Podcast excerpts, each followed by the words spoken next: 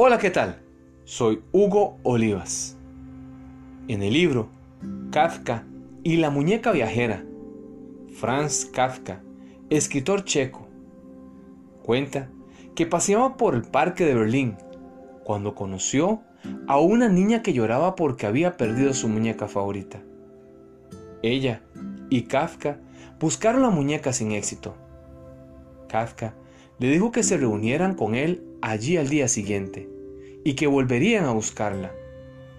Al día siguiente, cuando aún no habían encontrado la muñeca, Kafka le dio a la niña una carta escrita por la muñeca que decía, Por favor, no llores.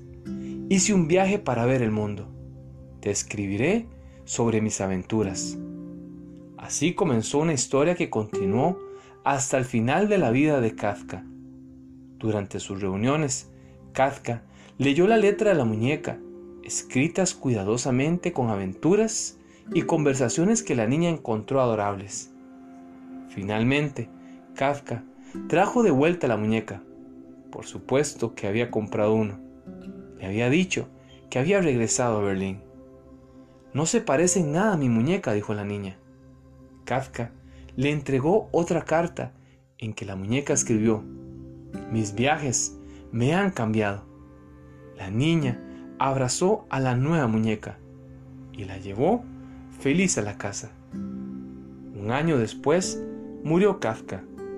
Muchos años después, la niña, ahora adulta, encontró una carta dentro de la muñeca. En la minúscula carta firmada por Kafka estaba dentro escrito, todo lo que amas probablemente se perderá, pero al final el amor volverá de otra manera. Esta hermosa historia nos recuerda que a pesar de las pérdidas personales y del dolor que se puedan encontrar en ellas, siempre habrán razones de peso que nos ayudarán a seguir adelante.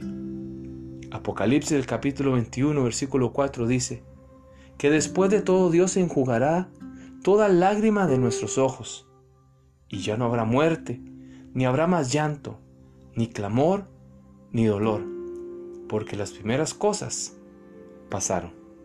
Seamos amigos, búsquenos en Facebook o en YouTube como hugoolivas.com.